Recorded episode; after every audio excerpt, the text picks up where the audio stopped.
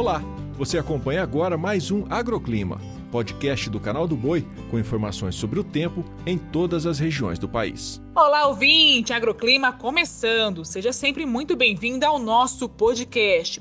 E não tem como não falar de calor.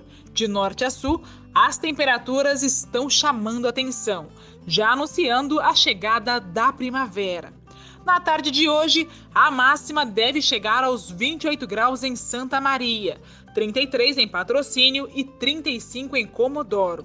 Em Tefé, a máxima é de 36 graus. Já em Macaíba, calor de 29 graus. Com a chuva irregular, maior período de seca e calor acima do normal, o risco para focos de incêndio em áreas de pastagens é enorme. Isso desde o Nordeste até o Mato Grosso do Sul. Inclusive, destacamos hoje algumas cidades muito quentes do estado sul-mato-grossense. A máxima prevista em Água Clara é de 39 graus. Pode fazer 38 em cidades como Corumbá, Porto Murtinho e Miranda nesta quinta-feira. E não para por aí, viu? Praticamente todo o Brasil vai sofrer com as altas temperaturas e um calor acima do normal na primavera deste ano.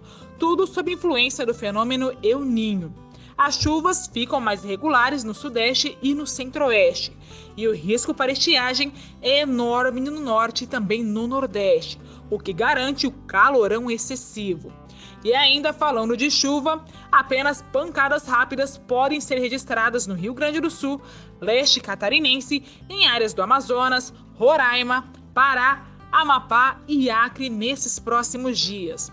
Até o dia 26 de setembro, pelo menos, não há previsão de chuva alguma sobre a maior parte do país, o que será positivo para a finalização da colheita do milho safrinha. O agroclima pode ser acompanhado também na programação do Canal do Boi e em nosso portal, o sba1.com.